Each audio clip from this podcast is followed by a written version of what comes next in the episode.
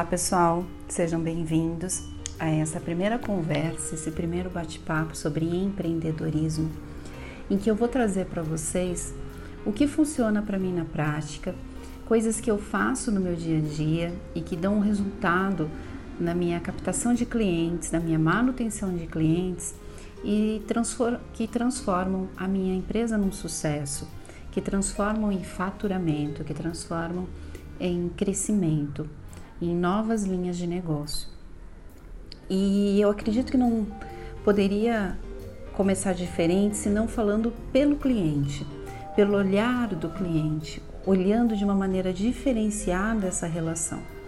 Quem já trabalhou comigo, quem já me conhece ou quem já teve alguma relação comercial comigo, sabe o quanto isso para mim é importante. E é de maneira genuína. E quando é genuíno, o cliente percebe, você se diferencia, porque de fato você tem a preocupação que aquela experiência seja a melhor possível, desde o início, desde o momento que ele começa a entrar em contato com você, até o momento que ele tem a experiência e depois da experiência, todos os pontos são bem importantes.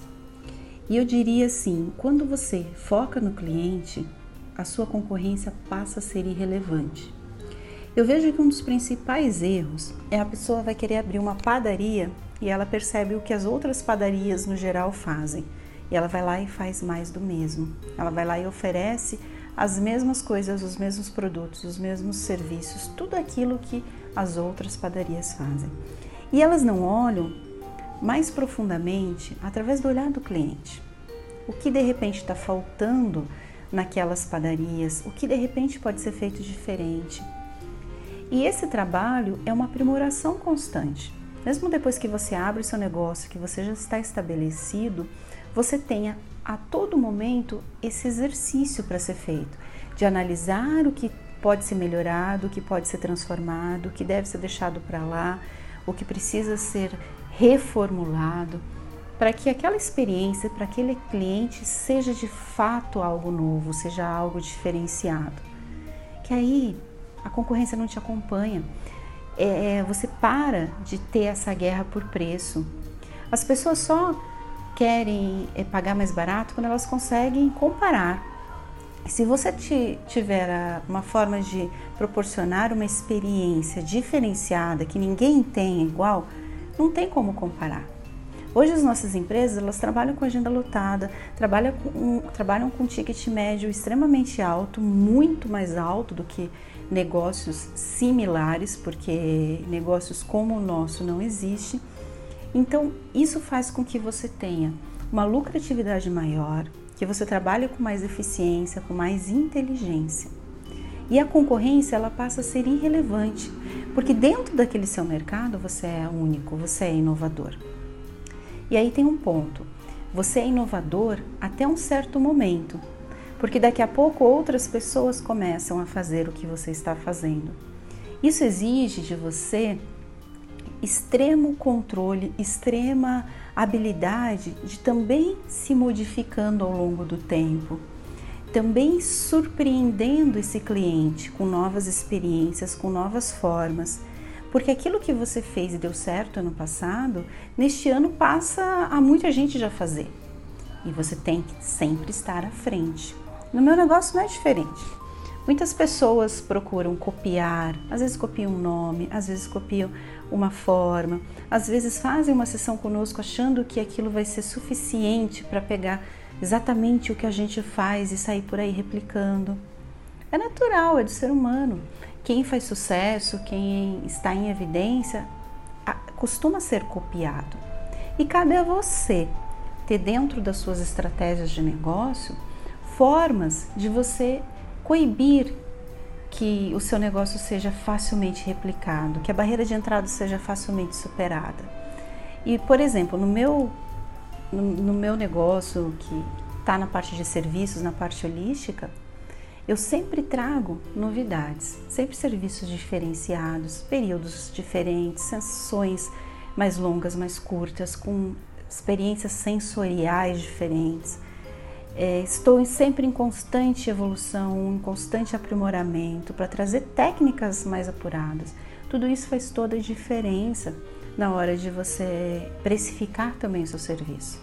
Porque aquilo que ele tem com você, ele não tem em lugar nenhum. E você de fato tem que dar algo de valor, algo que compense, algo que valha a pena. E a sua concorrência fica irrelevante. Então pense nisso. São pinceladas que eu vou dar de empreendedorismo para vocês. E sempre falo o seguinte: não queira ter já o bolo todo pronto. As pessoas te dão pinceladas, dentro daquilo você procura também evoluir, procura é, aprofundar o assunto, procura fazer também por onde, também atrás de estudo, de conhecimento que faz com que você se torne pessoa diferenciada, uma pessoa diferenciada no seu ramo. E te falo o seguinte: qualquer negócio, qualquer serviço que você tenha, dá para inovar, dá para fazer diferente. É só você olhar sobre a ótica do cliente.